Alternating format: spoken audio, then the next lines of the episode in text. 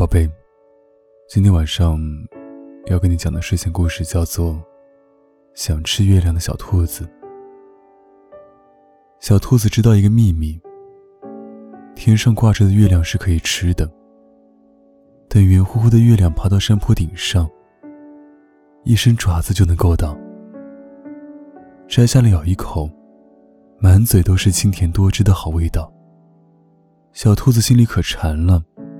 早早的就去了山坡上守着，可等来的只是一叶弯弯的小月牙。小兔子不敢去试，因为听说这样的月牙，只咬一小口，就能把门牙都酸倒。但没关系，小兔子有耐心，它决定每天晚上都来，很快就能等到月亮一点点变圆。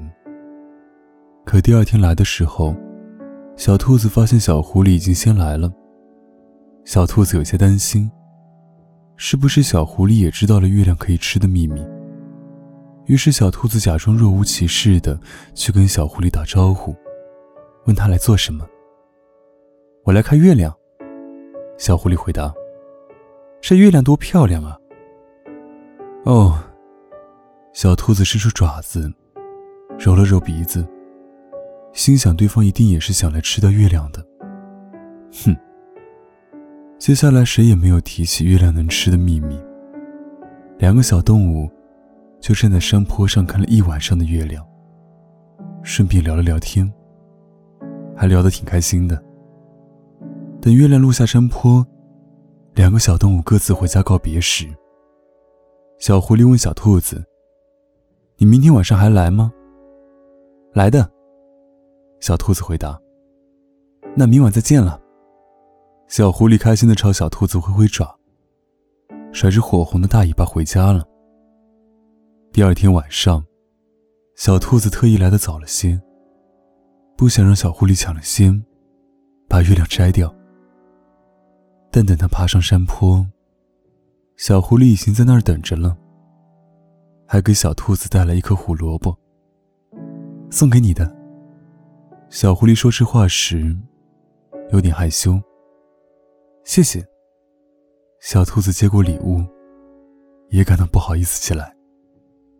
月牙比昨天稍微厚了一点点，但依然是弯的。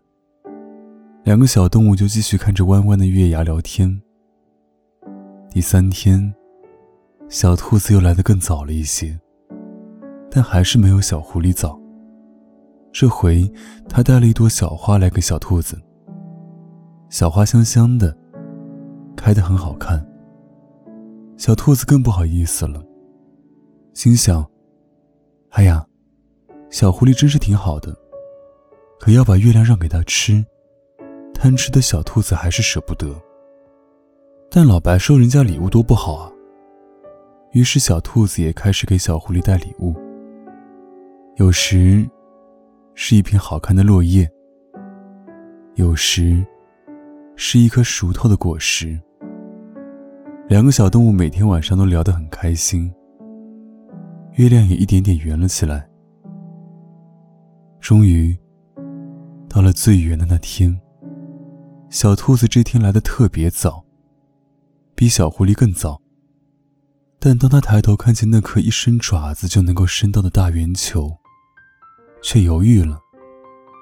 他放下了爪子，等着小狐狸来。小狐狸来了。